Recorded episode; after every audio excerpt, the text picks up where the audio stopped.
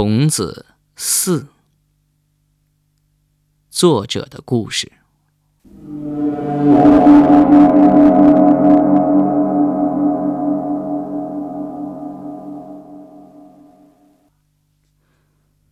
我是作者，在这里加一个我的故事。这篇小说刚刚写到一半的时候，有一天傍晚，邻居家有急事儿。把三岁的孩子临时放在我家照管。那是个男孩，很安静，他一直坐在茶几前闷头画画，一点儿都不闹。旁边只有我，我在看电视，一个宇宙探索之类的节目。突然，那个很乖的男孩抬起头对我说：“你看，虫子。”那段时间，我每天都在构思关于虫子的恐怖情节，每次一想到自己笔下那只阴森的虫子，都不由打冷战。听了他的话，我立刻低下头，警觉地问：“什么虫子？”那男孩在白纸上画了一条长长的横线，下面画了密麻麻的竖道道。他解释说：“这就是虫子，呃，下面是它的腿，它有很多很多的腿。”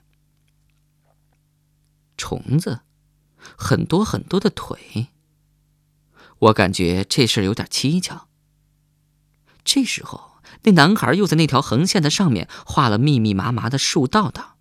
他接着说：“他的背上也长满了腿。”我的心接着咯噔一声。接着，那个男孩毫无规矩的在虫子身上横七竖八的乱画起来。最后，那虫子就成了一团乱麻。他的神态极其认真，一边画，嘴里一边喋喋不休地说：“他的手上长满腿，额头上长满腿，眼睛里也长满腿，耳朵里也长满腿，嗯，肚子里也长满腿，脑袋里长满腿。”说到这里，男孩竟嘿嘿嘿的怪笑起来。我这个号称恐怖作家的人，竟然被吓得毛骨悚然。更可怕的是。他为什么要画虫子？为什么这么巧？还有一天傍晚，我在小区外散步，这时候我的虫子已经接近尾声了。在一个草坡上，我看见有很多长相奇怪的植物，它们身上长满了尖刺，很难接近。它们的顶端有一个大花苞似的东西，像拳头那么大。却是由绿叶里三层外三层的包裹而成，因此无法判定它是隐花植物还是显花植物。我好奇地停下来，决断一致，拿在手里玩。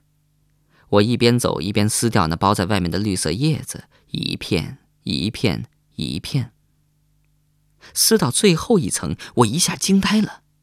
那东西的花蕊里竟卧着一条虫子，它藏得真深呐！它静静地看着我，一动不动。我猛然一惊，猛地把它摔在地上。那虫子竟和我小说中描写的一模一样。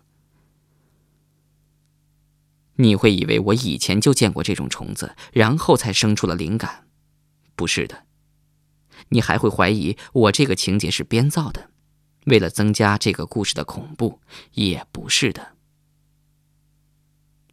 接下来天冷了，我经常发现一些昆虫受不了寒冷，钻进我温暖的家里来，趴在天棚上或者伏在窗框上纹丝不动。一天深夜，我正在写这篇虫子，竟看到一条虫子从电脑后面慢腾腾地爬到显示器上来，它就是前不久我见过的那种。